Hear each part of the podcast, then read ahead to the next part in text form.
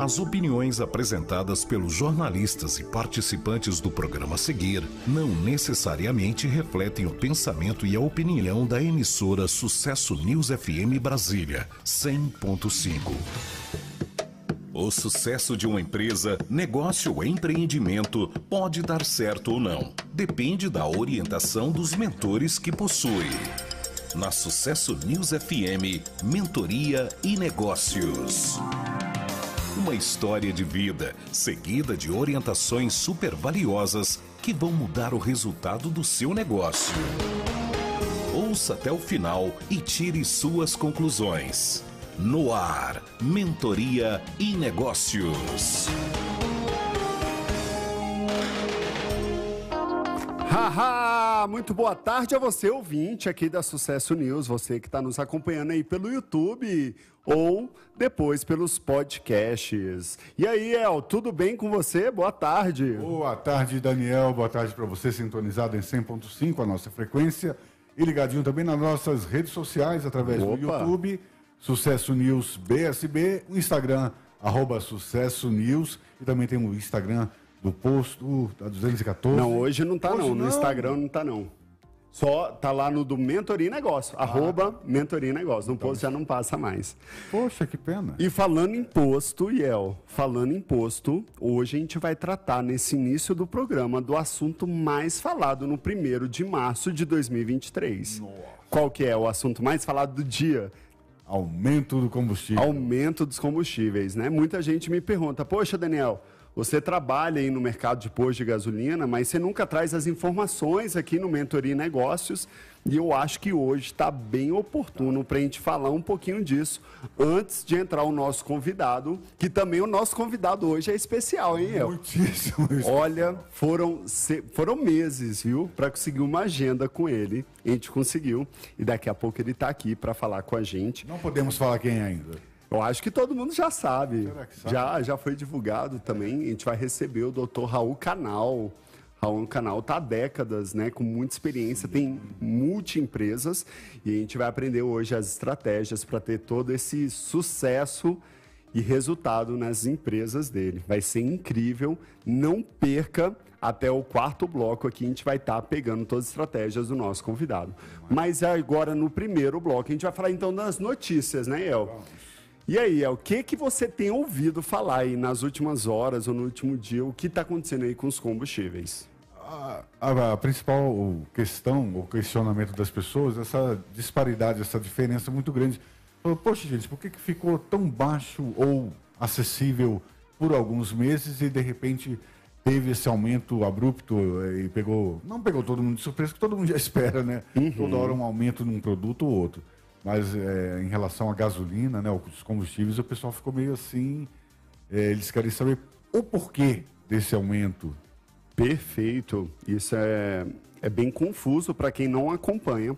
Para quem acompanha o mercado como eu, porque eu sou do mercado de revenda de combustíveis, é, para a gente é muito simples de entender o que está acontecendo. E é bem do jeito que você falou, Iel. Parece que teve uma redução, né, alguns meses atrás, um ano atrás, e agora parece que voltou. Né? A gente saiu, por exemplo, da pandemia, eu me lembro bem ali, bem 2020, não sei se tu lembra, El, a gasolina ela chegou a baixar bastante o preço no início pandêmico, ela chegou a três reais. Fazia anos que ela não chegava na casa dos três reais, ela chegou e logo depois foi passando alguns dias e veio o efeito rebote, começou a subir, subir, subir, onde a gente chegou na casa dos oito reais. Lembra disso? A gasolina chegou a ser vendida aqui no Distrito Federal a R$ 7,99. Era uma loucura você pagar 8 reais no litro. Se um carro abastece 50 litros, a gente está falando de 400 doletas, 400 reais para encher o tanque. Né? E aí agora, é, 1 de março, houve a recobrança de alguns impostos e tributos federais. Né? E isso a- refletiu o que aconteceu ano passado, por causa do ano passado, questões de eleições, e conseguiram fazer abaixo, isentaram alguns impostos e mexeram em algumas leis sobre os impostos estaduais, que é o ICMS. Só que o ICMS dessa vez não tem nada a ver com o que a gente vai falar hoje. O que tem a ver é o imposto federal, onde exatamente ontem foi decidido que ia ter esse é reoneração que eles chamam, né? Vamos recolocar o imposto federal na gasolina e no etanol. No etanol foi uma subida bem baixa de 0,2 ah, ou foi 2 centavos? Peraí que eu estou com a informação. 2 centavos. 2 centavos mesmo, né? E um aumento maior aí sobre a gasolina. Ah, mas o que está acontecendo exatamente hoje? Não só teve o anúncio da reoneração dos impostos, como a Petrobras também anunciou uma baixa de preços. Muito pouca gente está sabendo disso. Acho que é exclusivo, porque pouquíssima gente está sabendo. Isso, aconteceu na verdade antes. Logo depois ali, perto do almoço, teve o anúncio da Petrobras de baixa de preço. Só que a baixa era bem pequena. E por que, que a Petrobras anuncia baixas ou altas dos preços? Porque o nosso preço é equiparado ao preço internacional. O que eu estou falando é que o combustível do Brasil ele acompanha tanto a volatilidade do petróleo internacional quanto do preço do dólar. Então é por isso que nesses últimos anos a gente vê uma variação de preço de combustíveis constante. E aí a gente deve lembrar, Iel, 2017, 16, 15, 14, sabe quantas alterações de preços nos combustíveis eram feitas durante o ano? Mais 15. Não, não. No máximo de 4 a 5. Ah, pensei que era mais. Hoje em dia, a alteração de preço dos combustíveis é feita normalmente uma vez a cada dois a três meses. Então aumentou bastante. Vamos tentar, até para mim, inclusive, tentar explicar.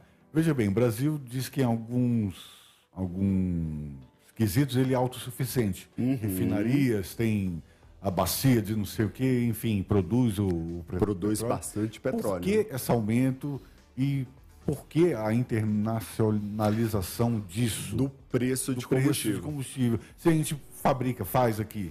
Uhum. Perfeito. Uh, tudo isso tem a ver com toda aquela crise que houve na Petrobras em 2014 e 2015, naquelas eleições. Né? É, teve uma, a segunda eleição da Dilma, né, quando ela foi eleita, é, alguns disseram que houve uma manipulação nos preços por parte do presidente, onde ela simplesmente chegou na Petrobras e falou: a partir de hoje o preço do combustível é tal. Como o governo é acionista, o governo federal é acionista da Petrobras, se fazia isso antes. E aí, depois que houve o impeachment dela, né? Ela foi eleita, vamos, vamos recapitular, ela foi eleita depois, então o combustível estava bem baixo nas épocas das eleições, ela foi eleita, e depois que ela foi eleita, houve o aumento do preço, que seria, na verdade, o preço real dos combustíveis a nível Brasil. E aí depois veio o impeachment, né? Veio uma série de ações, e com o impeachment, depois, na, na, quando o Temer assumiu a presidência, ele resolveu é, controlar essa questão, não deixar mais que o presidente tivesse uma autoridade para fazer isso com o mercado. Então, se equiparou com o preço com os combustíveis internacionais. Mas agora eu tenho uma pergunta muito interessante que ninguém fez na época, Ian. Na época eu estava assumindo a presidência do Sindicato de Combustíveis aqui do Distrito Federal. E aí eu tinha mais acesso a mais informações, era mais ativo né, nessa questão política e mercadológica. E a pergunta que eu me fiz na época, que era a pergunta-chave e ninguém falava no assunto, era: por que se equiparou o preço dos combustíveis do Brasil com o preço internacional naquele período em que o petróleo internacional era baixíssimo valor? Naquela época eu me lembro que era 25 a 30 dólares o barril. Hoje passa de 70, 80, 90 dólares. Imagina se a gente equiparasse hoje, se a nossa gasolina hoje fosse 3, 4 reais e equiparasse com um barril quando ele tivesse a 90, 100 dólares. A tendência não seria subir, seria descer. Aí tá tudo bem, né?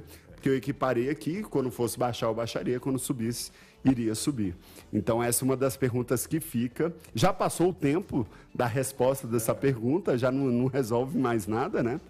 Mas é, é esse que era o ponto que gerava uma dúvida muito grande para que alguns que participavam do mercado. Né? então, voltando à questão né, do 2014-15. Então, o Temer, naquela época, ele então internacionalizou o preço e saiu um pouco da gestão da Petrobras.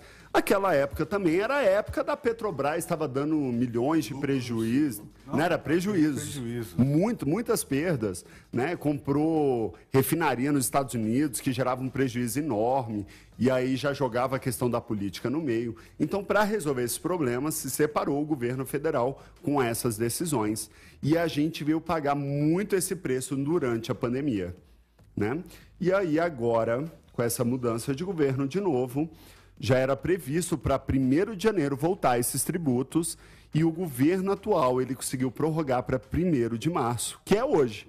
Chegou para hoje. Né? E agora ele retomou, ele não retomou todos os impostos da forma que era, mas teve que subir. Por quê? Porque isso gera um impacto nos caixas enorme no governo federal. Tá, o preço da gasolina é tabelado? Porque, por exemplo, eu vi aqui um uhum. posto próximo 5,76, mas eu já vi um outro um pouquinho mais, 5,80. Quer dizer, tá, tudo bem, 4 centavos, mas esse é tabelado ou o posto tem autonomia de, de sugerir o que ele quiser é. consumidor? Hoje em dia, o comércio revendedor de varejo de combustíveis, ele é livre. Ou seja, cada posto é responsável pelo seu preço. Né? Você tem a sua negociação com a sua fornecedora, que é a distribuidora de combustíveis, e você vende o produto pelo preço que você acha ideal para o seu negócio. É claro, entrando bem nesse ponto, Iel, é claro que aquele posto que vende um pouquinho mais barato tende a ter mais movimento. Outros não. Só que olha que interessante, nem todo posto de combustível do Distrito Federal tem o mesmo custo. Exato. Tem custos diferentes. Então a gente vê uma variação de preço, às vezes pela região, ou às vezes um posto ali que está fazendo uma promoção imediata ou não tem uma variação mais leve. Antigamente não era tão comum. Por quê?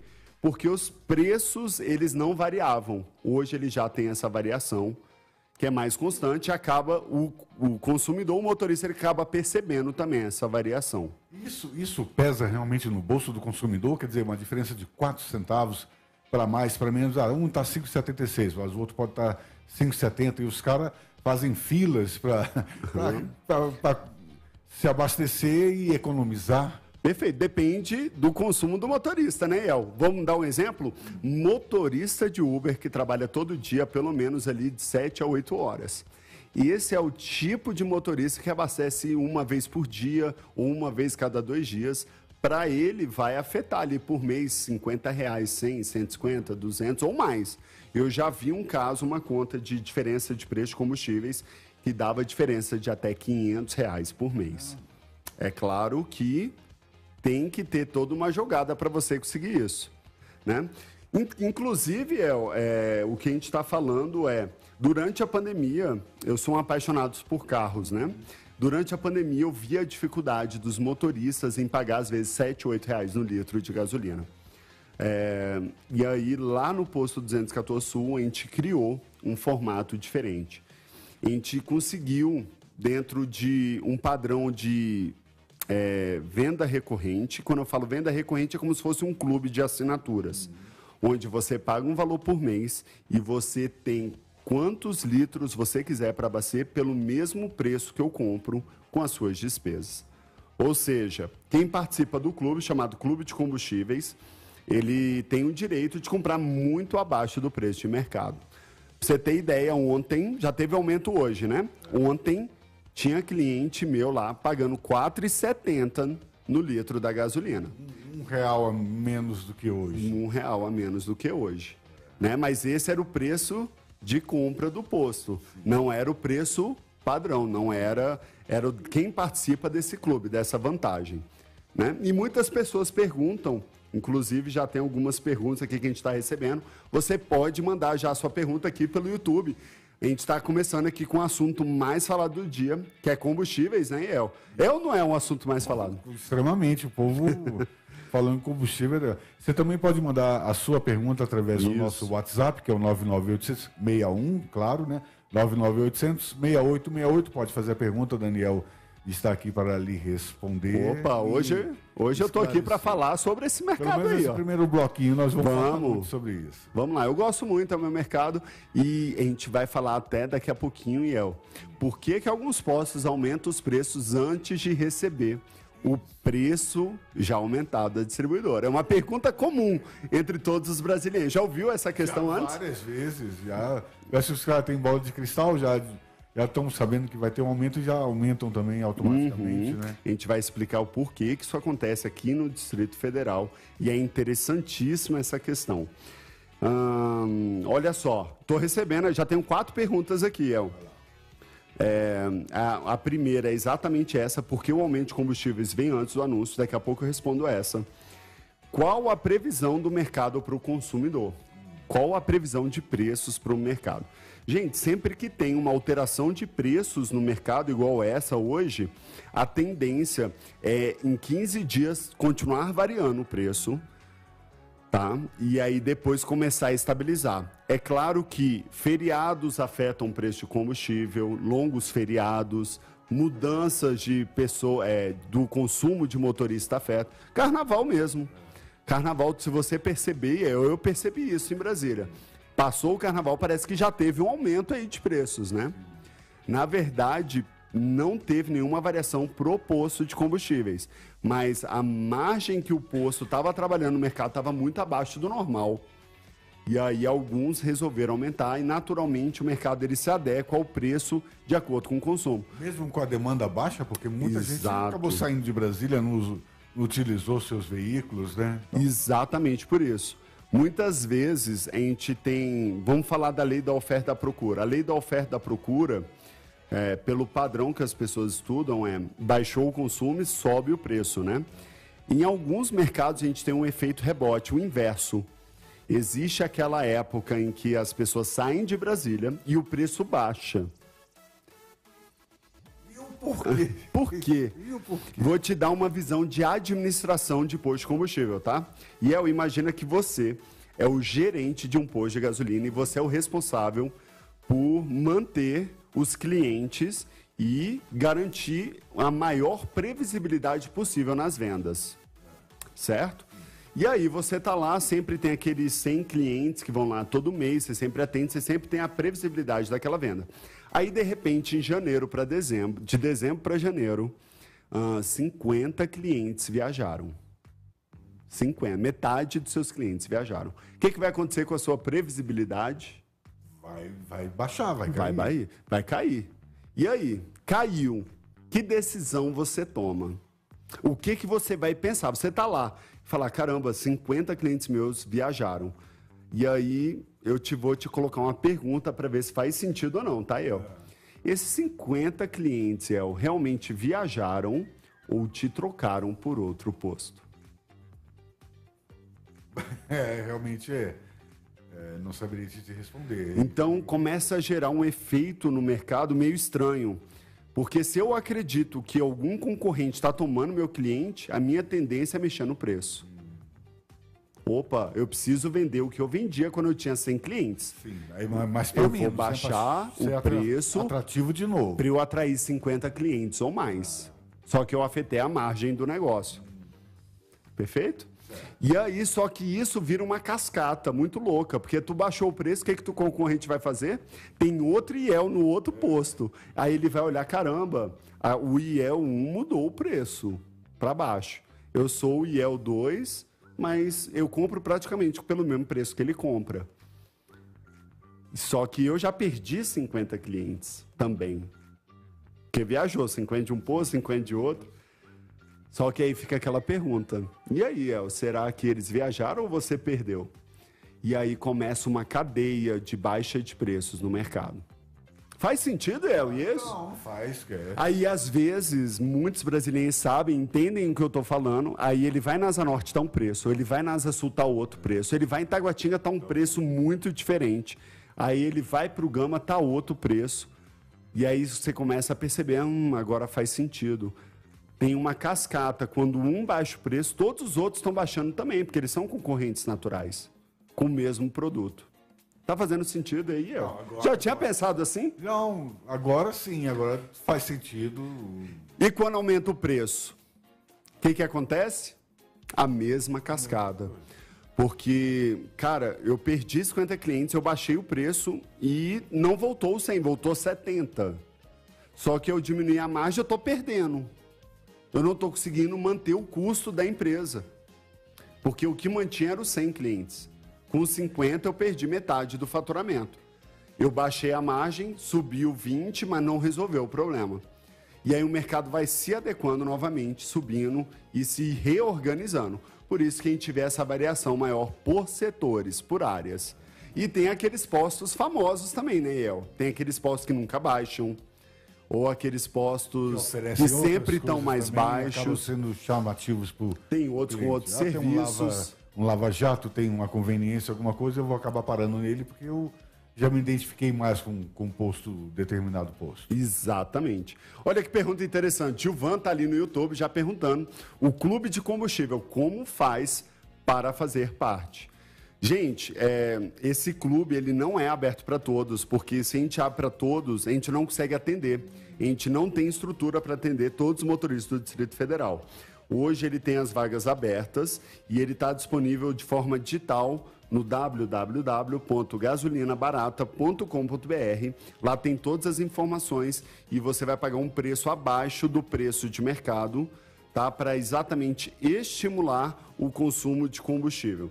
Esse tipo de clube ele só é usado lá no Posto 214 Sul e é uma vantagem fantástica. Eu tenho pessoas que estão lá há mais de três anos e não saem por nada. Eu já vi gente até vender a sociedade desse clube, viu, Iel? Que nem sempre tem vagas.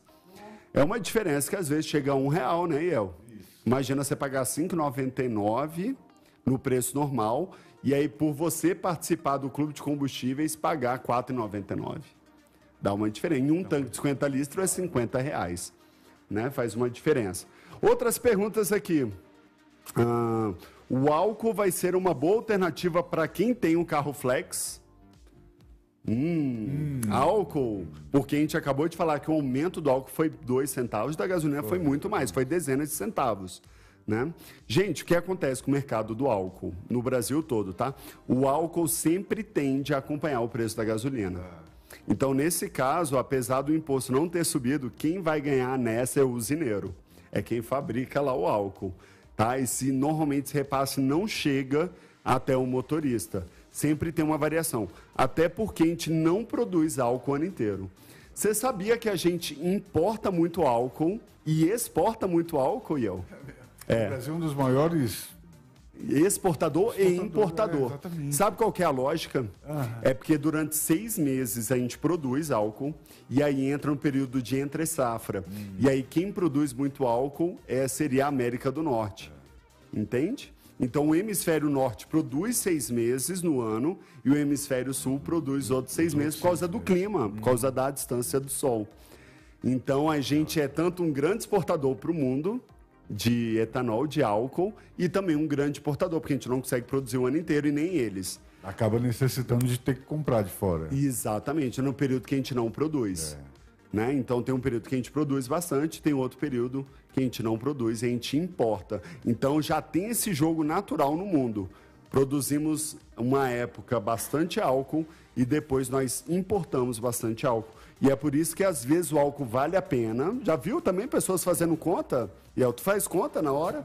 Bastante, assim. eu- É melhor álcool ou gasolina. Então tem épocas que vale a pena o álcool, tem épocas que não vale a pena por causa da entre safra. Os carros que são movidos a aquele outro combustível, gás mesmo. GNV, GNV, gás natural exatamente. veicular. Esse- eles, o GNV acompanha também essa, essa alta, baixa do, do, do combustível ou é independente? Porque nem todo carro. Rio de Janeiro você vê muito. Sim. Aqui em São Brasília- Paulo, isso, é, Rio É, muito. Aqui em Brasília, acho que só tem um ou dois postos que são credenciados. Isso. E não são muitos carros, né, na verdade. Excelente pergunta, El. Aqui no Distrito Federal, hoje, a gente só tem um posto com GNV. E ele acompanha também, até por causa da demanda e da oferta. Então, é, o GNV tem muitos carros que possuem aqui em Brasília, mas são carros que têm que rodar uma quilometragem alta diariamente. Se ele não roda uma quilometragem alta diariamente, não compensa. E tem outras questões também que muitos não sabem, mas a manutenção do veículo muda quando você usa GNV. Né? Quando você usa só etanol, também é outra manutenção. Quando usa só gasolina. E eu tenho uma proposta para você agora, ouvinte, que está na nossa rádio Sucesso News. Quando você parar em um posto de gasolina, eu quero que você toque na mangueira, numa mangueira de uma bomba de poço que abastece só etanol e de uma mangueira de poço que abastece só gasolina. Você pega ela, dobra ela e sente se tem diferença ou não essa mesma percepção que você tem com a mangueira do posto de gasolina é a mesma coisa que acontece dentro do seu carro. O que acontece normalmente é, é que a, gaso, a mangueira do posto que só abastece etanol, ela fica rígida, dura e racha. A da gasolina fica flexível, mole e mais bem cuidada. O etanol ele resseca bem as mangueiras e as borrachas. E essa é a tendência do carro que utiliza só etanol. Só etanol. É, a tendência é ter mais manutenção no veículo. Então não pode se levar em conta só a questão de que o álcool está valendo a pena. É claro que tem outros benefícios, né, El? O álcool ele tem uma maior explosão, ele anda mais, apesar de render menos no tanque, mas ele também é mais barato. É uma questão de, de se pesquisar e de ser uhum. opção também da, da, do dono do veículo, né? Exatamente. Tem que calcular. Eu, eu mesmo, particularmente, prefiro só a gasolina aditivada, certo? Por causa de todos os seus benefícios. O custo adicional dela vale a pena diante de todos os benefícios que ela gera. Eu sou uma pessoa que adora usar aditivos. Eu já deixei de fazer uma manutenção de mais de 8 mil reais em um carro meu por uso de aditivos de menos de 50 reais. Eu cheguei no mecânico com um problema específico, ele me deu o orçamento médio de 8 mil para resolver né? E eu resolvi testar um aditivo. Queria testar porque se resolvesse era muito mais barato. Eu preferiria perder esse valor, mas testar, não só fazer um único caminho. Testei alguns e um deles, que me custou menos de 50 reais, é, o me economizou 8 mil reais. Então eu sou fã também de uso de aditivos. Tá vendo? Pesquise. Tem muita coisa. O mercado automotivo é um mundo imenso, grandioso, que muitas pessoas não conhecem, mas querendo ou não, Olha que legal isso, El. O carro faz parte da nossa história. Nós utilizamos eles, às vezes, segunda a sexta, às vezes todos os dias, e ele faz uma das coisas que a gente não dá muito valor, porque a gente sempre tem disponível, que é o combustível. Mas se não fosse o carro e o combustível, você não se, você não deslocaria, você se deslocaria para onde você quisesse, no horário que você quisesse. Né? Um dos exemplos que eu uso bastante é, quando eu vou dar o treinamento, por exemplo, para frentistas, hein? Eu falo assim, olha, esse carro que você vai atender, às vezes esse motorista está indo para o hospital visitar o último dia da mãe dele. Imagine se você não tem esse combustível para atender essa pessoa. Como seria a sua vida no último dia da sua mãe e você não poder chegar até ela? Então, todo carro que os nossos frentistas abastecem, eu sempre lembro e coloco essa história para ele perceber que todas as pessoas que estão ali estão com uma missão maior do que só pagar 50 reais, 100 reais, 300 reais para encher o tanque e fazer a sua rotina comum. Ali você está se deslocando, você está indo para um lugar que você deseja ir para você conquistar os seus objetivos e seus sonhos. Tem uma última pergunta antes da gente ir para o nosso primeiro bloco comercial. É, Vai lá ver se uma coisa tem a ver com a outra. É, passagem, tarifa de ônibus, está congelada tem muito tempo. Hum. Quando os caras cismam e batem em cima do, do governo, que seja, nós precisamos reajustar a tarifa de ônibus, porque é, a gasolina está. O preço do combustível. O preço tá do diesel, mais, né? Então é, é, é o que? É uma reposição de perdas porque estão congelados, digamos. Uhum. Um ano, dois anos sem, sem aumento uhum. da tarifa Efetivo. Uhum. Exatamente. E, então, mas tem, como você falou, quatro, cinco, digamos, seis vezes o aumento do, do combustível, mas eles não têm esse aumento de tarifas. É, é, é, é plausível, é, é, a lógica do cara futuramente falar, não, vou ter que fazer isso porque senão eu vou perder demais. Aí, no caso, a empresa de ônibus, né? Vou ter que fazer um reajuste. É, a empresa de ônibus, pelo que eu vejo, ela tem três principais despesas. O, pró o investimento no próprio ônibus e a manutenção deles. É, os colaboradores, motorista, o cobrador, né, e a parte administrativa e os combustíveis. Então está entre os principais. Quanto mais se roda esses ônibus, mais se gasta os combustíveis, é pela rodagem, e mais manutenção se dá. Então, sim, um centavo para empresas de ônibus afeta muito mais do que para o motorista comum, por causa da, da quantidade de litros gasto, né? Para vocês terem ideia, é, empresas de ônibus têm um posto próprio dentro da sua garagem para fazer esse abastecimento. Então, sim, cada centavo que afeta, afeta muito a receita e a despesa deles e o resultado da companhia.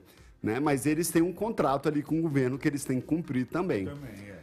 Então tem os dois lados da moeda. Às vezes está bom, às vezes não está tão bom assim. E aí vai seguindo. Beleza? Só, só por curiosidade. Manda aí. Pô, não, mas é isso mesmo. Essa, é isso aí. Gente, a gente vai dar um break agora para o nosso primeiro bloco. Eu quero que você mande aí. Não sei se você está no WhatsApp ou no YouTube, manda se você está gostando desse programa com assunto de combustíveis ou não.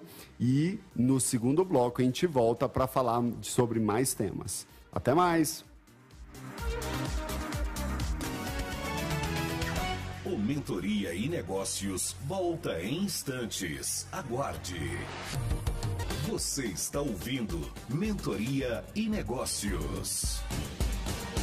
Haha, de volta aqui no Mentoria e Negócios ao vivo pela Sucesso News 100.5 FM e já estamos aqui com o nosso super convidado com mais de três décadas de empresariado de sucesso aqui em Brasília. Gente, eu quero apresentar aqui para vocês quem cuida da Rádio Sucesso News, Protege Alto, Libertango, Doce Bistrô, Costelaria Gaúcha e da Raul Canal Advogados. Seja muito bem-vindo, Raul Canal. Boa tarde, Daniel. Boa tarde, El Paiva. Boa tarde, ouvintes da Sucesso News FM. Obrigado pelo convite, um privilégio. Muito obrigado por ter aceito aí. Obrigado. Feliz em estar aqui. Raul, nosso objetivo aqui no Mentoria Negócios hoje é trazer toda a tua história de como você fez passo a passo para conseguir o sucesso que você tem hoje. Me conta como é que foi, quando que você percebeu que a, a sua área era a área de realmente gerir empresas e cuidar de negócios. Bom, Daniel, eu vim, eu vim morar em Brasília em 1986, portanto, há 37 anos já, né? Uau. É, como oficial do Exército vim servir nos Dragões da Independência, primeiro RCG. E nós fazíamos a segurança do Palácio do Planalto e do Palácio da Alvorada, é, na época do governo Sarney, e fiquei no princípio do governo Collor. Saí do Exército em 91 e cursava Direito no CEUB, no Uniceub.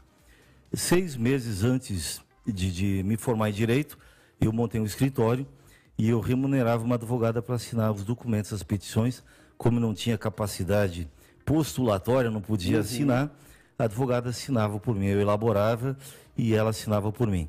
Então eu advogo já em Brasília, oficialmente, desde 1992, né? Uau. Foi quando eu formei. O escritório eu montei dia 13 de maio de 91, foi a inauguração do escritório, né? De advocacia. Mas aliado à advocacia, eu sempre tive outros empreendimentos é, paralelos, restaurante, representação comercial, é, coisas assim. Em 1998, eh, nós criamos a Sociedade Brasileira de Direito Médico e Bioética, que não era para ser business, era para ser uma entidade representativa eh, de categoria profissional. Você tinha muitos clientes que eram médicos, era isso, Raul? Sim, sim. Eu, eu comecei advogando na área militar, né? Uhum. É, é, dada, dada a minha origem militar, é, eu tinha muito relacionamento e comecei a advogar no governo Collor de Mello, que foi aquela quebra de contratos. Você talvez, certamente não se lembra, não era nascido talvez, mas o, o Collor quebrou os contratos, bloqueou o dinheiro no banco. Quem tinha acima de 50, qualquer soma acima de 50 mil cruzados novos ficaram bloqueados. Uhum. Né? É, Para você ter uma ideia, uma ordem de grandeza, eu tinha um carro na época, um Fiat Premium, uhum. que não era prêmio, era castigo, né? é, a, a, prestação dele era 28 mil cruzados Nossa. novos e, e, do que a gente tinha na conta bancária, só fui liberado 50 mil cruzados novos, né? E eu entrei com mandado de segurança contra, contra o presidente do Banco Central, na época, o Ibrahim Eres, né? para liberar os meus cruzados novos. Eu consegui uma liminar. Uau! Então foi uma vitória na foi época. Foi uma vitória, foi uma vitória. Todo, e, muitos sofriam com isso, né? E a partir daí, a partir daí, é, eu ainda estava no Exército, eu era tenente do Exército. é, como no Banco Real, onde eu tinha conta, é, gerou a fofoca tal, eu era tenente e vinham vários generais todo dia batendo na minha porta para me contratar para liberar os cruzados novos deles, né? Olha só. Então aí que eu te falei que eu contratei uma advogada, eu pagava uhum. para ela assinar e eu fazia o trabalho todo, né? E depois do expediente e antes da faculdade, eu saía do exército às 5 da tarde, as aulas começavam às 7 no CEUB, eu ia despachar os mandados de segurança. Assim começou a advocacia, né? E, e basicamente para militares que eram os meus conhecidos. É, em 97, 98, passei a advogar para médicos, né? Sindicato dos Médicos do Distrito Federal. E aí nós criamos a Anadem, que hoje é o principal business nosso, né? Então o nosso, o nosso principal business é propiciar segurança jurídica para médicos e dentistas que sejam nossos associados. Esse é o principal negócio. Uau, incrível. E logo depois, então, dessa parte jurídica de advocacia, é, você falou que já entrou um pouco nessa área de gastronomia. Você Sim. gostava muito dessa parte de alimentação? Era mais a gestão que você tinha interesse? Como é Não, é que foi eu, eu o envolvimento? Eu tive, eu tive um restaurante na, na, década de 90, que a minha esposa na época tocava, né? Mas aí é, é para ter uma atividade também, é, além da advocacia, alguma coisa, não, a história de não colocar todos os ovos no mesmo balaio, na mesma cesta, né? Uhum. Depois tive posto de gasolina, tive loja de joias. É, então, uma infinidade de negócios, né? A área gastronômica mesmo agora, como negócio para valer, que, com, com, investimento, é de dois ou três anos para cá. Uhum. É, eu tinha dificuldade em Brasília, que você vai para São Paulo, você tem restaurantes maravilhosos para fazer reuniões com clientes, para discutir negócio, até para levar namorada, levar esposa. E com eu sou apreciador de carnes, né? Uma carne gostosa, um bom atendimento e um bom ambiente é difícil se encontrar. Aqui em Brasília. E aqui em Brasil eu sentia isso, eu sentia isso. Então, nós adquirimos um imóvel aqui no Bonaparte que não tinha muita finalidade. Vamos montar um restaurante aqui. Então a gente começou a buscar parcerias. Uhum. E encontramos o, o Libertango lá em Campos do Jordão, certo? Uhum. Que eu entendi que era a melhor carne do Brasil. Então resolvemos trazer o Libertango para Brasília, né? A Costelaria Gaúcha foi uma ideia que nasceu durante a pandemia. O Gilberto Zorteia, meu amigo, é, inventou de fazer a costelaria é, delivery, né? O take-out, né? Aos uhum. sábados e domingos apenas. Sim. E na pandemia isso deu muito certo. Lembra? Bem ali, indo para a terceira ponte, né? Exato, é, o Clube das TRIF do, do Supremo Tribunal. Mas ali era, era só uma birosca, né? Uma gambiarra, né? E eu entrei de sócio dele, com um investimento. O Gilberto tinha o talento, tinha a vontade e não tinha o capital necessário. Então eu entrei com o capital e ele entrou com o corpinho, né? O know-how, né? A execução. Exatamente. E deu muito certo. Aí resolvemos expandir. Então alugamos, tem dois anos já, é, um imóvel do Rotary Club, uhum. mais próximo ali da, da PGR, né? Sim. Quem passa ali dá para ver que tem agora, né? Agora sim. É, dá para ver que tem um não, empreendimento ali. Não está funcionando full ainda, porque nós inauguramos a parte do rooftop, onde vai ser o, o, Wine Farm, né? Ali vai ser só um, um tiragosto de tarde, um happy hour, um vinho, coisa assim. O restaurante mesmo vai ser embaixo do circo. Olha só, e mas já está bastante cheio, né? Olha, Todo fim de semana que eu passo ali tem bastante Olha, carro. tem dado em média 500 almoços no domingo, Uau. 400 no sábado. Fora o, o take-out, né, no drive-thru, que muita gente vai para buscar a costela para levar para casa, né? Então já está com uma, uma clientela. A, a, a capacidade do rooftop são 80 pessoas sentadas. E estamos servindo aí 400, 500 almoços no sábado e domingo. Quando funcionar totalmente embaixo do circo, você vai poder atender 1.200 a 1.500 pessoas por dia eh, tranquilamente, com conforto, Uau. com qualidade e com a certeza de comer a melhor costela do Brasil. Costela. A carne é aqui no a Libertango. Carne no Libertango. Me conta, vamos falar sobre esses dois empreendimentos, que é a parte de gastronomia. Como que você vê que trouxe todo esse sucesso? Ah, eu foi, foi exatamente escolher a costela, a melhor costela aqui da região, que servia. Foi escolher a melhor carne lá no sul e trazer isso para cá, para Brasília. O que, que foi? Eu acho que qualquer, qualquer negócio que você empreenda, e se, se nós temos candidatos a empreendedores, novos empreendedores nos ouvindo, uma grande audiência do teu programa, qualquer empreendimento que você faça, você tem que ser o melhor. Hum, ser o tem melhor. que ser o melhor do mercado, entendeu? Você não discute preço. Em nada que eu faça eu disputo o preço no mercado. Uau. É, o meu pai, o meu pai que era semi-analfabeto, foi alfabetizado pelo Mobral, ele dizia que a qualidade é lembrada muito tempo depois que o preço foi esquecido. Você esquece do preço, não da qualidade. Então, eu sempre digo, eu não discuto preço, eu discuto qualidade. Qualidade. Entregar o melhor que pode ser entregue. Exatamente. E você tem que ter ideia que as pessoas vivem por emoções. Tudo que se faz na vida é para ter uma emoção positiva ou para se livrar de uma emoção negativa. Então, se você vai ao médico, você está sentindo uma dor, uma emoção negativa. Você vai para se livrar dessa emoção. Quando se faz exames preventivos, tratamentos preventivos, você não quer se aborrecer com emoções negativas. Você não quer ter dores, entendeu? É, ninguém vai ao motel para fazer sexo. Vai para ter emoções. Para ter e provocar emoções. Você não sai de casa com sua esposa, com sua namorada, para ir jantar num restaurante. Comer você come em casa. Uhum. Né? Então você vai para ter emoções. Por que, que eu vou num restaurante pagar 300 reais num vinho que eu poderia comprá-lo por 100 reais na adega e bebê-lo em casa? Né? Eu estou pagando no mínimo. É, isso é padrão dos restaurantes. Um vinho num restaurante ele custa 130% a mais do que ele custa no mercado. Uhum. Então, um vinho que você compra na adega por 100 reais, você vai pagar 230 no restaurante. Né? Por que, que você vai pagar isso a mais e se aborrecer? Então, o garçom, o, o, o gerente, o maître, o sommelier, eles não têm o direito de estragar a tua emoção. Se você está jantando uma almoçando no restaurante, você está às vezes fechando o negócio, discutindo as condições do negócio, você está comemorando uma vitória que você teve na sua vida, uhum. você está comemorando um aniversário eh, de, de, de, de vida, ou de casamento, de namoro, certo?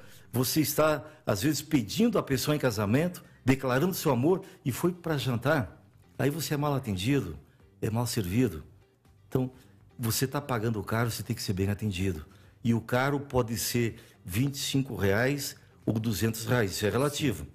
Para quem só pode pagar 25 reais no almoço, o 25 é caro para ele. E ele comeria a mesma coisa em casa por 10 reais. Quem pode pagar 200 reais numa refeição, ele faria a mesma coisa por 50 em casa. Então, se ele está pagando, ele tem que ser bem atendido. Então, não interessa se você está vendendo uma coxinha de 8 reais ou é, é, um, um, filé de vaguio que você vende a 500, 600 reais. Uhum. Então, não interessa. Ele está pagando, ele tem que ser bem atendido. É a experiência do a momento experiência, experiência. agregada com as emoções. Muito interessante isso, doutor Raul. E me conta, quando foi que você percebeu que as pessoas tinham essa percepção dentro dos ambientes que eles iam?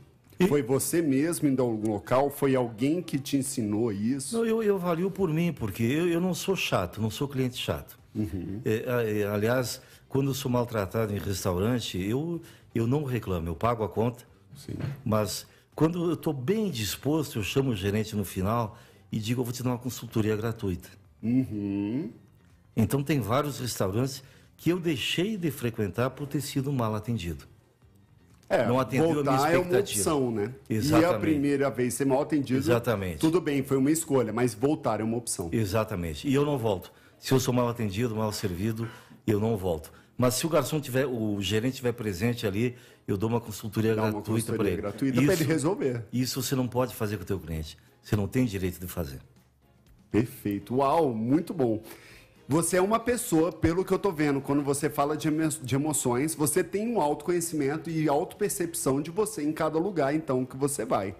Foi daí que você foi escolhendo os negócios, você está muito envolvido porque você realmente gosta desse tipo de alimentação. Pelo que Sim. eu estou vendo, é mais sulista também, né? Me fala o envolvimento de todas as empresas, então, por que você escolheu ela de acordo com o teu perfil? Vamos lá, vamos à Rádio Sucesso News, por exemplo. O, o Iel Paiva faz parte da minha história. Minha primeira experiência de rádio foi na Tupi FM, com oh. o doutor Paulo Abreu. Eu tinha um programa de manhã das nove ao meio-dia. E o Iel Paiva era o meu DJ lá, né? Ah, você tinha um programa de rádio já? É isso? Doutor? Isso, Não isso. sabia. Eu conheci o Iel né, nessa ah, história. Legal. Então já faz parte da tua história depois, a questão depois da rádio. eu tive um programa na Rádio Líder FM, em Goiás. Tive na atividade FM com o Vigão. E, e a coisa eu, eu entendia meio bagunçado, né? Então vamos, vamos ter a nossa rádio, né? Então assim começou a Rádio Sucesso News, né? Uau. Então quando eu gosto de uma coisa, de uma atividade, eu posso incorporá-la é, para uma atividade econômica, empresarial, eu procuro fazer isso. Porque aí eu faço do, do meu jeito, do jeito que eu gosto, que precisa ser feito, entendeu? Com qualidade, com responsabilidade e sempre se preocupando com aquilo que você entrega. As expectativas que, que os teus consumidores, você pode ser médico, dentista, advogado, engenheiro, arquiteto, pode ser engraxate, não interessa. Qual é a expectativa que tem no teu trabalho? Você nunca pode entregar menos daquilo que esperam de você. Sempre dê um passo além daquilo que é esperado. Perfeito. E a gente está falando de escuta ativa, né? Não é só ouvir por ouvir, é prestar Não. atenção em cada palavra que é dita e fazer alguma ação para mudar aquilo que vai trazer a satisfação daquela pessoa. É Exatamente. isso? Exatamente. Então, sempre uma melhora, cada dia uma melhora. A cada dia uma melhora. É, é, eu, eu, conto uma historinha em palestra, bem breve aqui, é, da GM norte-americana. Década de 90, é, tem uma linha da GM é, é, como é que é o nome daquela linha da gema? É o nome de uma tribo indígena. A Opel? Não, daqui a pouquinho eu lembro. Daqui a pouquinho eu lembro. É, é e chegou na GM um fax, na época eu usava fax, né? uhum. né? Muitos ouvintes não sabem nem o que é fax, né? e, de um cliente é, lá do outro extremo dos Estados Unidos, e eu senti, olha, eu sou apaixonado nesse automóvel. É o sexto que eu compro. Todo ano, quando eu lanço um modelo novo, eu vendo o antigo e compro o novo. Né? Só que esse desse ano está com problema na ignição. Toda, nós temos um hábito na minha casa, pode parecer loucura, mas é um hábito da família, a gente janta e a gente sempre janta juntos. E depois do jantar a gente a sobremesa invariavelmente é sorvete, independente do prato. A gente só sorteia qual vai ser o sorvete. A gente escolhe o, so, o, o sabor do sorvete, eu pego o meu carro e vou eu não lembrei a, a, a, a marca do carro ainda. Eu vou à, loja de conveniência aqui perto de casa, muito próximo, compro sorvete e, e volto. E esse carro desse ano, era 92 ou 93, e, estranhamente, sempre que é sorvete de baunilha, a ignição falha quando sai da loja de conveniência. Olha só. Esse fax rodou todas as divisões da GM.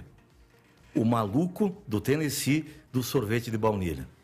E todo mundo virou piada, todo mundo ria, iam repassando esse fax. Não usava o e-mail né, na época, né? Uhum. 91, 92. O fax caiu na mão do presidente. Falou, peraí, você não é um maluco do Tennessee do sorvete de baunilha. É um cliente que é apaixonado por nós. É o sexto carro que ele compra. Ele está gastando todo ano é, 120, 130 mil dólares num carro nosso. Esse cara precisa ser ouvido. Ele tem uma queixa. Mandou o melhor engenheiro lá para o Tennessee para tentar entender o problema. O engenheiro ficou uma semana com a família.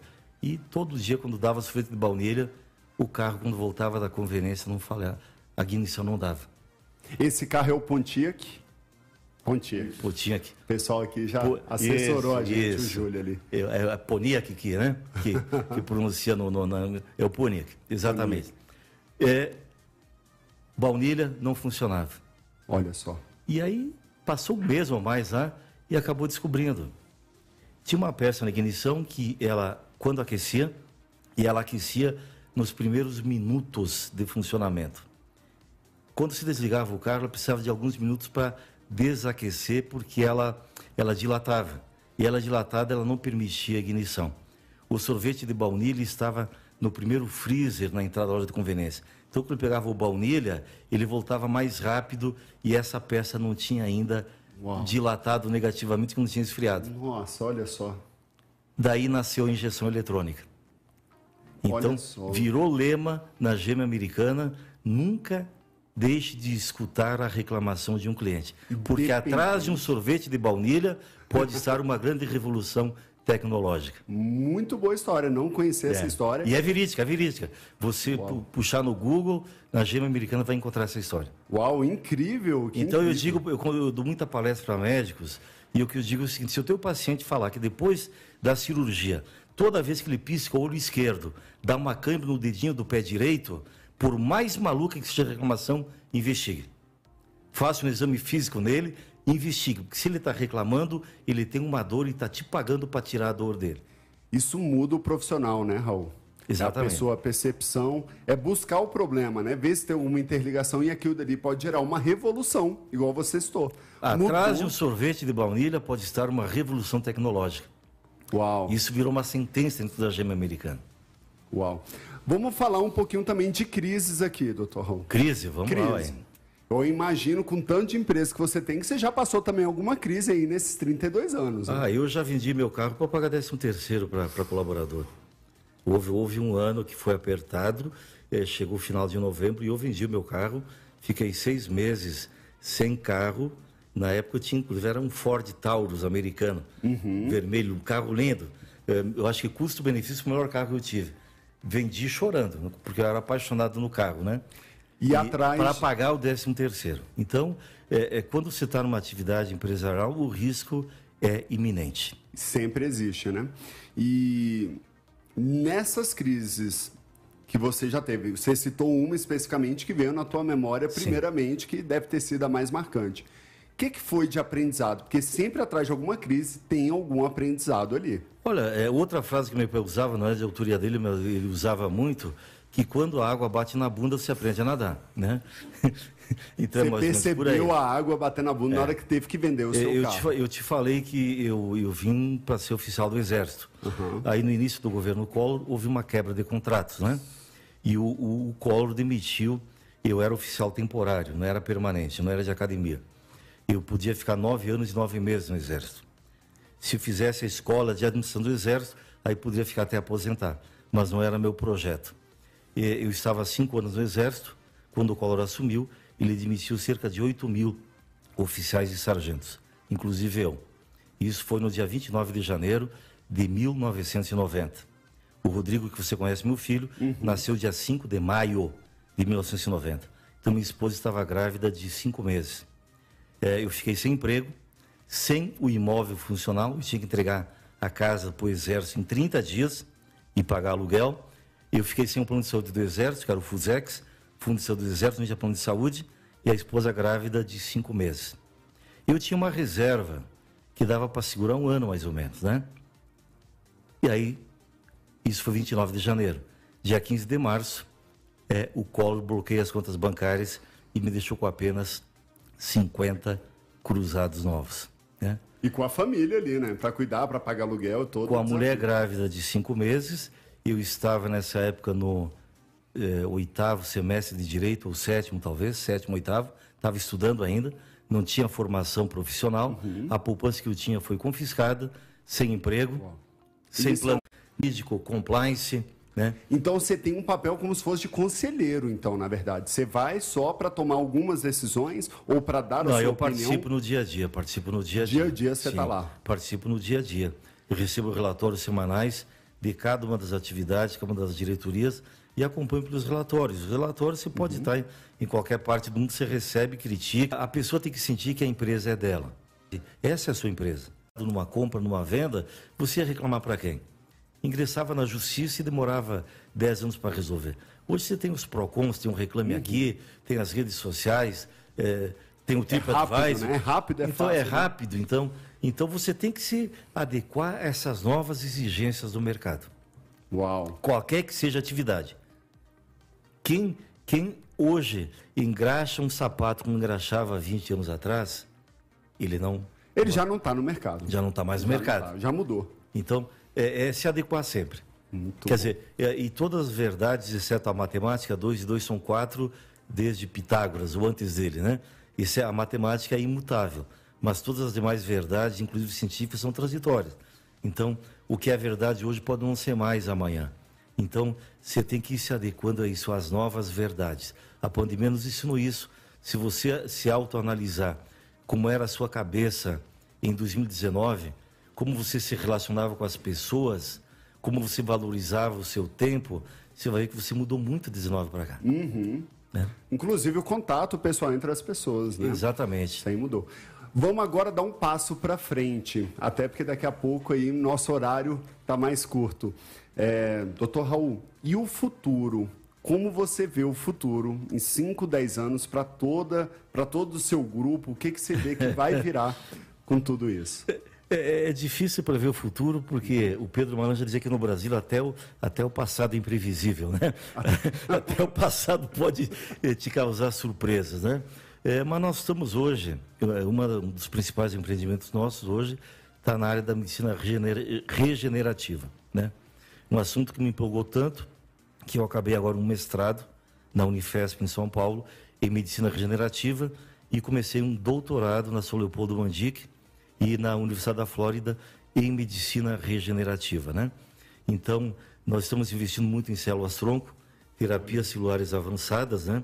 Produtos de terapias avançadas, porque nós entendemos que esse é o futuro da humanidade. Nossa, é diferente, hein? Totalmente. E daqui de Brasília, né? Tá, na verdade, está em Campinas esse negócio, tá em né? Campinas. Né? A gente tinha um projeto para trazer para Brasília, mas nós vamos acabar levando para Curitiba, talvez, né?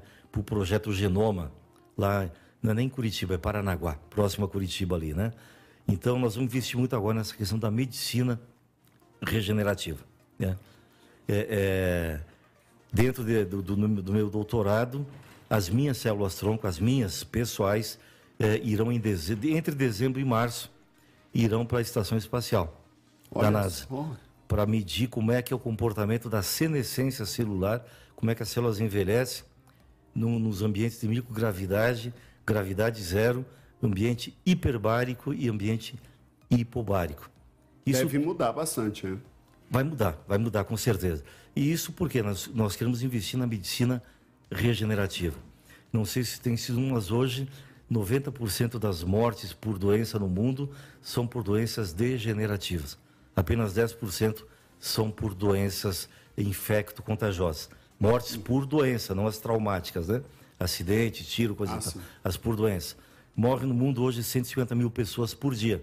Nossa. 100 mil pessoas são por doenças relacionadas ao envelhecimento celular. Então, as doenças cerebrais, doenças cardiorrelacionadas, eh, os cânceres, doenças autoimunes, as demências, né? Tudo isso vem do processo degenerativo das células. Ou seja, a célula envelhece, né? Então, a, o, o segredo da medicina hoje é controlar isso, a senescência celular. Quando nós controlarmos isso, é, nós seremos seres amortais. Amortais. Amortais. Não i, amortais. Qual eu, a diferença eu, eu de vou... mortais para amortais? Imortal você não morreria, se poderia tomar tiro, uhum. não morreria, entendeu? Sim. O amortal você não vai morrer de doença. Você vai morrer de perfeito, queda de avião, perfeito. de tiro, é, é, de suicídio, envenenamento, coisa assim. Não vai mais morrer de causa natural. Esse é o futuro da humanidade. Uau, hein? Eu vou dar uma palestra em São Paulo, sexta-feira, num, num, evento da cirurgia plástica, em que uma das lâminas é, diz o seguinte: o homem que viverá mil anos já nasceu. Opa! Exatamente. Cara, que visão, hein, doutor Raul? Uma visão assim, eu falei de 5, 10 anos, mas está falando em mudança da humanidade. Mudança da humanidade. Nós estamos vai vivendo... mudar a forma de viver, o mundo vai viver de eu, outra forma. Eu, eu, te falei do fax na década de 90. Uhum. Em 84, quando eu fiz um curso no Exército, o facsímile que chamava, não era nem fax, facsímile, só existia no Exército americano. E você já cuidava. Tem pessoas da tua idade que não conheceram o fax, entendeu? Uhum. O Rodrigo não usou fax na vida dele, entendeu? Então, é olha como as, como as coisas são transitórias. BIP, né? Se você pegar o projeto Genoma, por exemplo, começou em 90, o primeiro genoma começou a ser sequenciado em 90. Em 97, é, os cientistas quase desistiram, que eles só tinham sequenciado 1% do genoma em sete anos. Eles oh, vai demorar 500 anos para sequenciar. Eles conseguiram em 2003, porque a partir daí, a cada, a cada fase, duplicava a velocidade. Então, o primeiro genoma demorou 13 anos para ser sequenciado e custou 3 bilhões de dólares a pesquisa. O segundo foi sequenciado de 2013 até 2007, de, diminuiu de 13 para 4 anos e custou 100 milhões de dólares. Né? Hoje, você tem ideia de quanto tempo demora para sequenciar um genoma? 10 minutos e custa 100 dólares. Então, daqui a pouco, nós teremos equipamento que todo ser humano poderá fazer o seu sequenciamento de genoma. E a partir daí, você vai prever todas as possíveis doenças, vai controlá-las, certo? Isso nós já fazemos com a soja, com arroz, com feijão. Uhum. Você compra hoje uma semente de soja que ela já vem imunizada contra praticamente todas as pragas da natureza. Já no gene da semente está isso. Isso vai acontecer com o ser humano muito em breve. Isso que eu estou dizendo não é uma coisa futurista para daqui a 100 anos. Você já está vendo isso e já está em execução, já está em testes. Né? É, é, o, que, o que os estudiosos, e, e, são prêmios Nobéis de medicina, de biologia, não é aventureiro. Uhum. O que eles estão dizendo é que é, a virada da chave é de 2045 para 2050. Uau! Ou seja, a morte está com os dias contados. é, já nasceu, né? O quem vai viver em mil anos é, já. É, nos últimos 50 anos, nós acrescentamos 30 anos de vida na nossa expectativa, em relação aos nossos pais e avós. Só que a cada dois anos estamos acrescentando mais um, hoje. Então, a cada dois anos, a tua expectativa de vida aumenta em mais um. Logo, logo vai ser um para um. Depois vai ser um para dois. Ou seja, a cada ano que se vive, você tem dois a mais de expectativa de vida. Depois vai ser um para três, um para cinco, um para dez. Por quê? A ciência, a tecnologia, a biologia, a biotecnologia, a bioengenharia estão trazendo as respostas é, para os problemas é, que, que, você vê agora. É, Bruce Willis, está acompanhando? Não, não. Bruce Me conta Willis, mais. Bruce Willis está com 67 anos hoje, uhum. é um dos atores mais bem remunerados de Hollywood, um dos mais ativos. Historicamente, é o oitavo ator que mais faturou na história do cinema mundial. Os filmes dele renderam 7 bilhões de dólares de bilheteria. E há duas semanas ou três, a esposa dele, a Emma, a, a segunda esposa dele, que foi casado com a Demi Moore antes, né? Mal de esposa, coitado, né? é, é, revelou que ele teve o diagnóstico depois de três anos de demência frontotemporal. E primeiro teve a afasia, que é incapacidade de falar. E isso vem desde 2020. É, o último filme que ele gravou, se você assistir, está na Netflix, Difícil de Matar. Não é o Duro de Matar o difícil. Duro de Matar foi até o 4.0, né? Uhum. Em 2020 ele fez o Difícil de Matar. Ele já estava com essa demência, com afasia, né? É, em todo o filme ele dá três tiros apenas, né? O Bruce Willis deu três tiros durante o filme inteiro. E todas as frases que ele fala não tem mais do que três, quatro palavras. Que não, tinha, ele não conseguia decorar texto mais. Isso é uma doença neurodegenerativa. Nosso ex-vice-presidente da República, Marco Maciel, faleceu tem um, um ano, um ano e pouco, né? Uma pessoa que muito admiro, um dos maiores políticos do Brasil. O Marco Maciel, nos últimos cinco anos dele, ele estava com Alzheimer. Havia dias que ele não reconhecia a própria esposa. Um homem que foi ministro da Educação, foi ministro-chefe da Casa Civil, foi vice-presidente da República em dois governos, né? Foi governador de, de Pernambuco, senador da República por três ou quatro mandatos, várias obras escritas, né? É, passou cinco anos às vezes não reconhecendo a própria esposa, uma doença neurodegenerativa. Não tem remédio químico para isso. Toda a química para essas doenças degenerativas, uhum. ele mitiga os efeitos, os sintomas, diminui a dor, não cura a doença. A, a resposta está na biologia, não na química. E o remédio está dentro do seu corpo, Sim. nas suas células tronco. Então é isso que nós precisamos fazer, virar essa chave. Né? É uma coisa muito recente, no Brasil, é, produtos de terapias avançadas foram regulamentados pela Anvisa em 2018. E isso foi tudo revisado agora em 2021. Então, é uma coisa muito recente ainda no mundo inteiro, não apenas no Brasil. Mas estamos avançando a passos largos. Uau! Porque a velocidade, você pega um celular, daquele celular que só só telefonava, não recebia nem SMS, para chegar num celular que, que, que, que, que batia foto, demorou quantos anos? Uhum. Daí para você chegar no. O, o, iPhone. O iPhone tem 14 anos. É, muito novo. 14 anos, é de 2010 a primeira versão do iPhone. E olha a revolução que houve no, no smartphone, do, do iPhone de 2010 para cá. Estamos falando de 14 anos, uma adolescência. Uhum. Então, isso, toda a ciência mundial hoje, certo? É, nós produzimos mais, ou, ou, ouça essa frase, isso é importante. Nesse, nesse século, que tem apenas 21 anos, nós produzimos mais é, é, é, é capital científico do que nos dois mil anos anteriores. Do que toda a história, sim. Toda a história. Se você... é, é uma velocidade ascendente que e cada vez maior. O avião tem um século. Uhum. O avião tem um século, então e, imagina quando o Santos Dumont, lá em Paris, lançou 14 bis, aquela, aquela gambiarra, entendeu? Quando é que ele imaginou que ia ter um, um, um, um, A, um né? A380 Um A380, que leva dois 800 andares. pessoas e, e viaja durante 16 horas com autonomia de combustível? Né? Sim.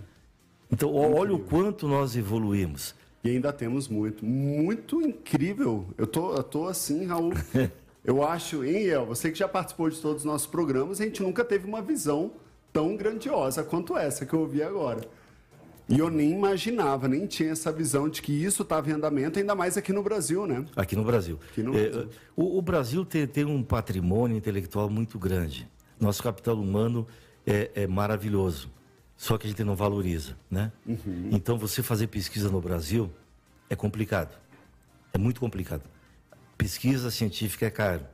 O CNPq solta alguns editais de vez em quando, mas é muito pouco.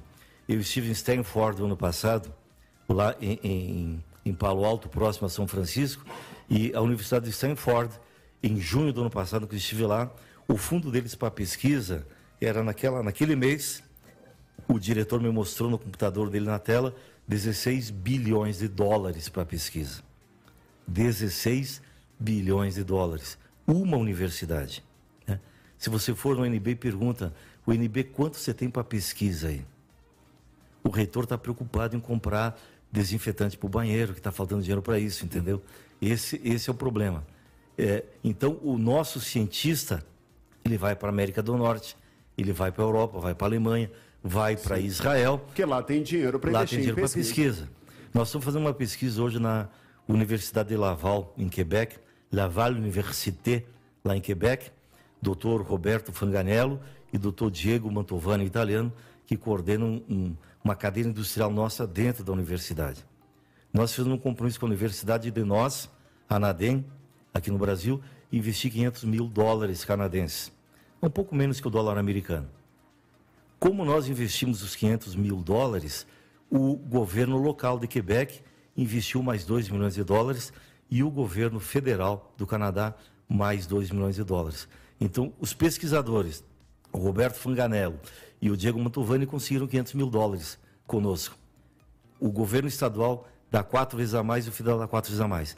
Então, eles terão aí praticamente 5 milhões de dólares para fazer a pesquisa deles, certo? Dentro da universidade. Então, essa é uma diferença. Tem que primeiro conseguir um investimento inicial. A partir daquele investimento, o governo eh, investe. Stanford, falei 16 bilhões de dólares. De onde vem esse dinheiro? Doações. Doações de quem? De ex-alunos. Quem aluno de Stanford?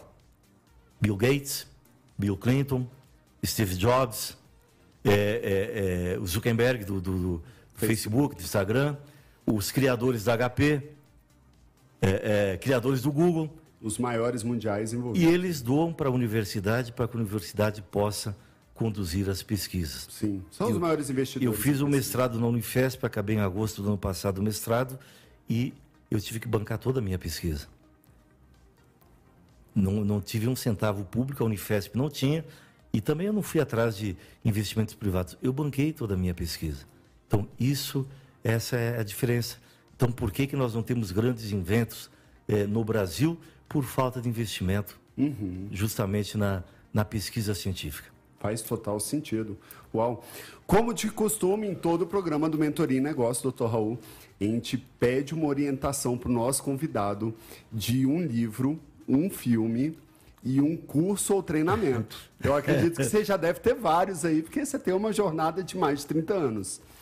Que livro você indicaria para quem está nos ouvindo aqui na Rádio Sucesso News? É, bom, se for um livro atual que eu estou lendo hoje, é, Pode ser atual ou que transformou a sua vida, ou que dê lembrança a algum empreendedor novo que está iniciando, que fez alguma diferença ou que trouxe algum aprendizado que realmente marcou a época. Olha, pode ser uma coisa muito, muito básica, e pode até ser, parecer pueril, mas um livro que me influenciou muito, eu li muita filosofia na minha adolescência, na, na, na juventude lá dos 16, 17, eh, 18 anos, né?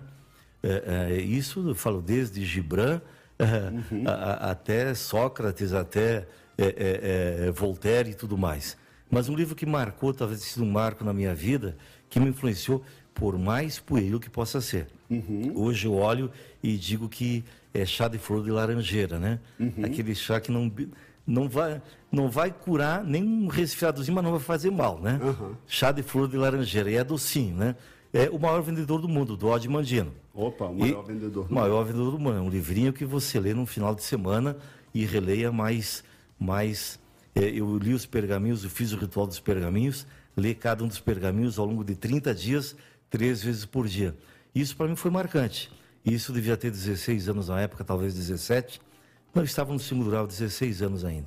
Foi um livro que há há 42 anos atrás fez a diferença para mim. Sim. E esse livro eu aconselharia a ler, porque ele te dá o estímulo, te dá o entusiasmo, te dá a chave, o segredo de, de situações que se vivem no dia a dia. De você controlar as suas emoções, de você praticar o amor, a virtude do amor é a maior virtude que existe e o único fundamento de qualquer religião para que ela seja verdadeira é o amor. Se a religião não falar em amor, não é uma religião. Pode ser qualquer coisa, não religião, certo? Então, o amor ao semelhante, o respeito ao semelhante, a tolerância para com o semelhante. É, é, rir de si próprio, rir dos problemas, isso eu aprendi no maior vendedor do mundo. E você ser senhor das suas emoções.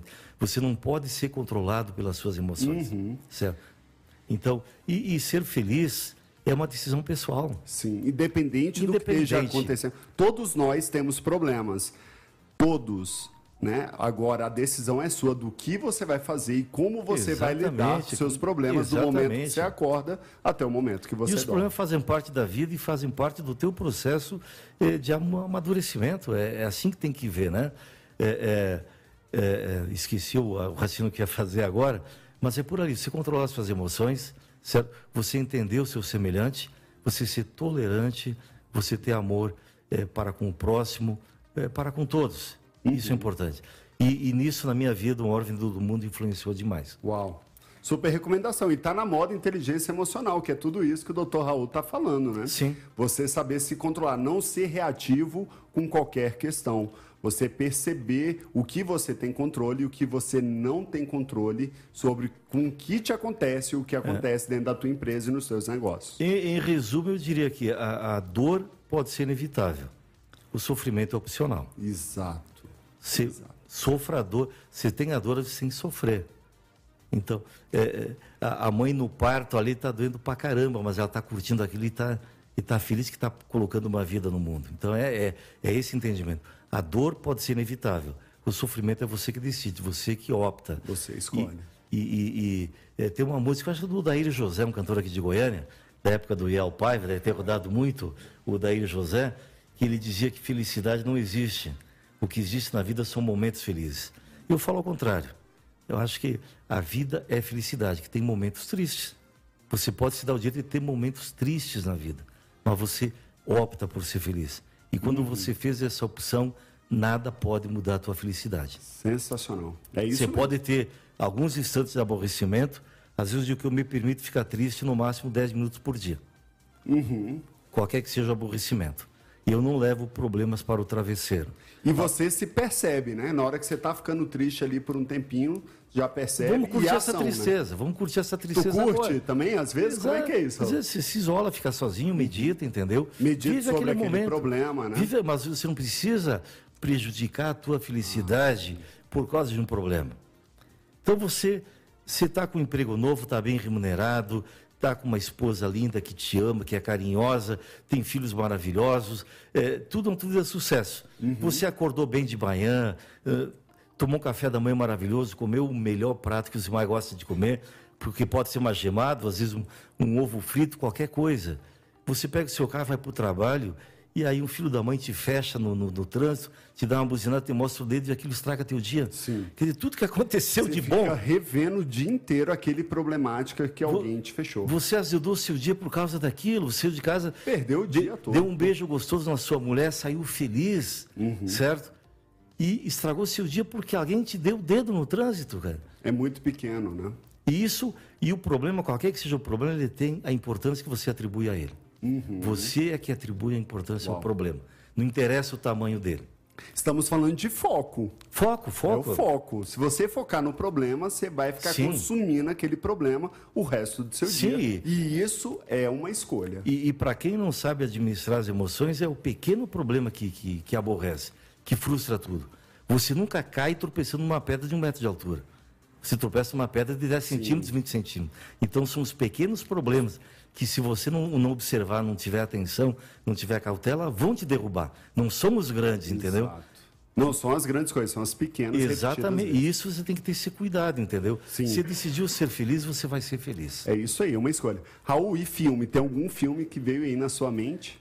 Olha, eu indicaria agora já dentro desse. é, eu, eu vejo, eu gosto de filme, viu? Eu vejo pelo menos uns dois ou três filmes é, por semana, né? Mas como eu assisti nesse final de semana o, o, o, o, o Bruce Willis, Difícil de Matar. Difícil de eu matar da Netflix. pelo, pelo enredo aqui. Pelo Uhum. enredo. Agora, filmes marcantes ao longo da minha vida, eu acho que o Gran Turino, Gran Turino é, é, é, foi um filme que marcou com Clinton Westwood, né? E é Perfume de Mulher.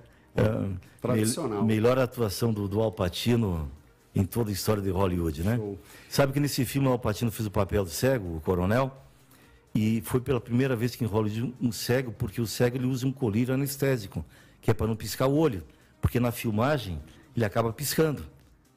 É, é, é, Al Pacino fez o perfume de mulher sem o colírio anestésico. E você vai ver que é o melhor papel de você viu na sua vida, entendeu? Deve ter sofrido ali, né? Pra E conseguir. ele não piscou uma pálpebra para um momento do filme, entendeu? Olha que desafio, hein? E, e- e as pequenas frases ao longo, ao longo do filme são. É, é, em um instante, uma eternidade pode acontecer.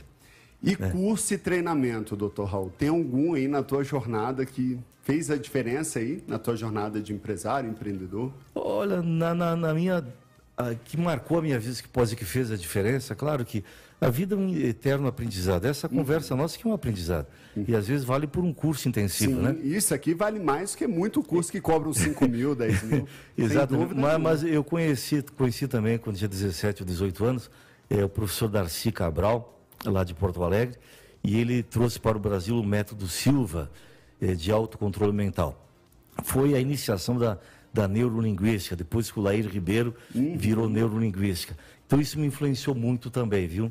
Treinamento de PNL. Método Cabral, na época chama Método Cabral de autocontrole mental. Autocontrole e desenvolvimento mental. Uau. O professor Darcy Cabral, eu creio que não esteja nem mais vivo, é, isso foi década de, de, de, de 80 ainda, né? E ele já tinha seus 60 e poucos naquela ocasião. Você já fazia esses treinamentos antes de começar o empreendedorismo, então. Você já, Ah, sim, sim. Antes você já se desenvolvia, né? Estamos falando isso na época de segundo grau, né? Antes, do exército, Nossa, antes da faculdade. PNL estava nascendo naquela época. Estava Com nascendo. cer- Não, não se falava isso. Não se falava. Já vinha de fora, né? É. Uau! Doutor Raul, muito grato pela tua presença, pela tua aula. Como você mesmo falou, isso aqui é uma aula, às vezes, impagável. Vale mais que um curso pago. às vezes, porque aqui a gente fala da prática, né? A gente não está falando de teorias. A gente não está numa faculdade, num cursinho ali, só ouvindo o que está falando. Aqui a gente fala o que realmente foi aplicado na prática e Sim, se e- gerou resultados. Perfeito. E aí, El, curtiu? Sempre. Eu conheço esse homem Nossa. 14 anos eu já sei um pouco. Foi uma aula de gestão de pessoas aqui hoje. Eu aprendi muito sobre emoções. A parte que você enfatiza a questão das emoções, da experiência da pessoa, interfere muito no resultado do seu Ah, negócio. interfere, porque- E sem falar na visão, né? Que visão de futuro. Eu chego, me arrepiei agora, porque foi uma visão que eu nunca tinha visto. É muito maior do que os teus negócios. É muito maior do que você. É uma coisa muito grandiosa. É o futuro da humanidade, né? E você acredita, você fala com firmeza, acredita nisso e vai acontecer. Eu, eu, eu tanto acredito que sou cobaia, entendeu? Olha aí. Eu, eu, eu, fa, eu, eu sou cobaia nas minhas Não pesquisas. tem o que dar errado também. Eu, tanto né? Essa tanto que eu acredito, entendeu? Sim. E, e como te falei, é, é, embora advogado, eu fiz o mestrado em medicina e vou fazer o doutorado agora. Quer dizer, é, eu não conheço outro. No meu doutorado, como veio a, no mestrado veio a pandemia, então juntaram quatro turmas. As aulas, a maioria, grande parte foi online, né? Então tinha 40 alunos, 10 em cada turma, né? Eu era o único não médico na, na, na turma dos 40, né? Então, tanto quando, quando eu me interesso por um assunto, eu entro de cabeça nele, me dedico realmente. Uau, incrível. Doutor Raul, muito obrigado pela sua presença aqui no Mentoria Negócio, nosso episódio no 14. E agora vamos para o break, né, El? Obrigado, Anel. Obrigado. obrigado, parabéns pelo programa. Obrigado também à tua audiência qualificada aí. Obrigado, Iel Paiva, sempre. Obrigado, senhor. Sempre um DJ de fundamento aqui. Excelente. Eu não gosto de DJ, eu gosto de DJ, viu? Isso aí. Obrigado, Anel. Deus te abençoe. Sucesso. Obrigado. Vamos faturar, El. Fatura aí, vamos para os comerciais. Mentoria e Negócios volta em instantes. Aguarde. Você está ouvindo Mentoria e Negócios. Haha, de volta para o nosso último bloco. Não sei se você percebeu, mas esse Mentoria e Negócio a gente quebrou um pouco ali a rotina do segundo e terceiro bloco, né, Iel? Quebramos o protocolo. Por causa do, do horário ali do Dr. Raul. Que aula que deu, hein? Que aula! Eu aprendi muito com ele aqui. E eu que conheço ele há muitos anos, tinha coisas aqui que, que eu fiquei surpreso dele falar, de contar. É, a gente sempre aprende mais um pouquinho todo dia com as pessoas. É, sempre tem história, sempre tem alguma coisa de bom que a gente pode tirar proveito. Né? Quem que não quer trabalhar numa empresa do Dr. Raul Canal, não é isso? Olha só a preocupação dele com as pessoas, né, com o desenvolvimento né, com bem-estar, e isso traz resultados. Uh, eu prometi para vocês no início do programa que eu ia responder uma pergunta sobre combustíveis e chegou a hora. Para você que ficou até agora com a gente, é, você já está sabendo que o assunto mais falado de hoje, de 1 de março de 2023, é os combustíveis. E a pergunta que muito brasiliense não entende, qual que é, Iel? Tu lembra qual que é a não, pergunta? Não me lembro que eu me perdi ali. É, Iel, todo brasiliense ele não entende como que os postos de combustíveis mudam o preço às vezes na hora do anunciado se nem chegou o combustível novo. Já percebeu isso? Já. A, né? Tipo, ontem anunciou que vai aumentar o combustível seis da tarde e aí a partir desse horário já começa a mudar os preços de alguns postos. Gente, a resposta disso às vezes ela não é perceptível por motoristas porque ele não entende como funciona o controle de estoque e a demanda que é gerada durante os abastecimentos. Quer ver um exemplo, El? Vem comigo aqui, El. É... Quando você está lá com seu carro e aí está baixando o nível de combustível, só que ele não entrou na reserva ainda. E aí você vê que tem um anúncio de que o combustível vai aumentar no dia seguinte. O que, que você faz? Abasteço. Abastece, independente de estar na reserva, né? Claro. Você abastece. Agora você imagina 4 milhões de veículos fazendo isso em poucos minutos. Acaba ou não acaba o estoque? Ah, com certeza. Entende? Então, isso é o fato que acontece na realidade, na prática. Então, quando se tem qualquer tipo de anúncio, o próprio estoque, o próprio tanque dos postos de combustíveis, que nem sempre se mantém cheio sempre, né, ele começa a ter uma demanda muito alta. Então ele começa a reduzir. E você não vai, né, Iel, no posto para botar 10 reais, 15 reais. O que, que você vai falar? Vou barganhar o máximo que eu vou. Completo tanque, né? Completo tanque. Completo tanque. Agora você imagina todos os carros completando o tanque, porque no dia seguinte vai aumentar o preço. O que, que acontece? Acabei de receber aqui do nosso técnico José Nilson. Pistão Sul, combustível a 5,78. Acabou de ver. É, a maioria dos postos hoje já está 7,8. 89, 99, né? E ontem estava 5,15, 5,29. Tinha uma variação aí né, nessa faixa, né? Então, com essa alta demanda, acaba que a procura fica tão alta que se não aumentar os preços de imediato, El, acaba o combustível no posto. E aí que vem o um ponto, El. Você lá gerenciando o seu posto, como a gente estava conversando. Como que você vai explicar para o seu cliente fiel que vai lá todos os meses, todas as semanas, durante 10 anos, que acabou o combustível. Não tem como. Então é preferível você aumentar o preço de imediato, porque se você não aumentar, vai continuar vendendo tanto que vai acabar o combustível em poucos minutos. Então, se aumenta o preço, vende-se menos para atender o público que já é cliente daquele posto, para atender os seus clientes fiéis. Isso, é claro, é uma das visões. Existem várias outras, né? Existem várias outras visões ou possibilidades. Mas também hoje de manhã eu vi posto ainda com gasolina 5,15, por exemplo, viu, Iel? Muita gente fala o lado ruim do, do negócio, mas também Hoje o meu mesmo, ele ficou até, se eu não me engano, 11h30. 5 e 15 ainda, E porque eu tinha estoque. e o fluxo muito fluxo, fila, muita fila, né? Mas eu sabia que não ia acabar, até o momento que a gente teve que alterar com a chegada aí do novo combustível. Espero ter ajudado com essa resposta. Eu sei que muitos não entendem ou não acreditam que essa seja a verdade, mas é um dos fatos que acontece com alguns dos postos e tem vários outros motivos. Cada um tem seu motivo, porque o mercado é livre, cada posto tem o seu gerente também, tem a sua decisão, tem a sua estratégia de escolha de preço, e isso é o mercado. O mercado é isso. Funciona dessa forma. Ah, quando eu entrei nesse mercado, Iel, há 14 anos atrás, vou fazer 15 esse ano, daqui um mês, eu faço 15 anos no mercado de varejo de combustíveis.